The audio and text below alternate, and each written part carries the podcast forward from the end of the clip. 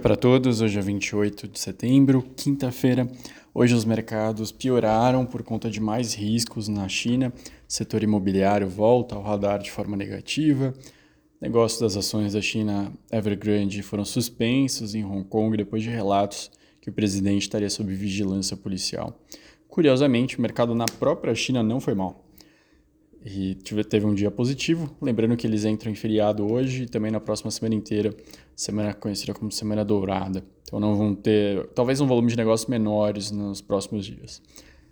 Outro ponto que está puxando mercados para baixo é que o sentimento econômico piorou na zona do euro, foi de 93,6 para 93,3, uma leve mudança para baixo, mas de qualquer forma, mais um indicativo de que a economia está piorando por lá.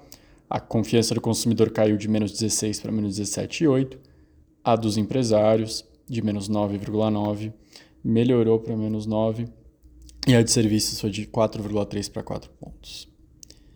Olhando para um outro destaque internacional, a S&P afirmou que acha que as economias globais já atingiram um pico na alta de juros e que provavelmente vão ficar com taxas elevadas em 2024.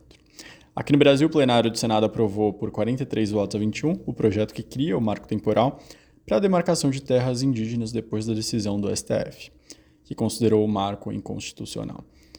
Horas antes, o texto tinha sido aprovado na Comissão de Constituição e Justiça. A proposta foi aprovada em maio pela Câmara com apoio da bancada ruralista. A matéria também flexibiliza o, contrato, o contato com povos isolados e permite a plantação de transgênicos nas reservas. O líder do governo do Senado, Jacques Wagner, antecipou que o presidente deve vetar trechos das matérias consideradas estranhas ao texto. Ontem, a indústria siderúrgica, em reunião, anunciou que prevê demissões e paralisações de fábricas caso o governo não adote medidas para proteger a produção nacional da concorrência de aço importado, principalmente da China e da Rússia. De acordo com o setor, há atualmente um excedente de 564 toneladas de aço no mundo. Eles falam que os dois países estão inundando a produção por conta de produções subsidiadas dos governos. A Gerdau anunciou que vai paralisar suas produções nos Estados Unidos e aqui no Brasil.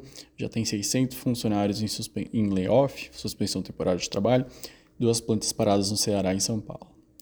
Saindo da parte siderúrgica, indo para a parte de academias, a Smart Fit anunciou uma nova marca que vai se chamar Nation e vai ser focada em entusiastas do fisiculturismo.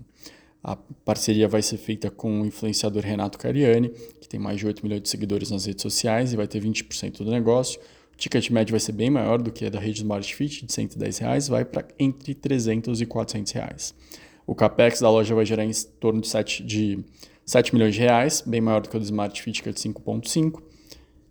A ideia é que a Nation chegue a 50 academias nos próximos 5 anos, e cada academia pode ter entre 2 mil e 3 mil alunos.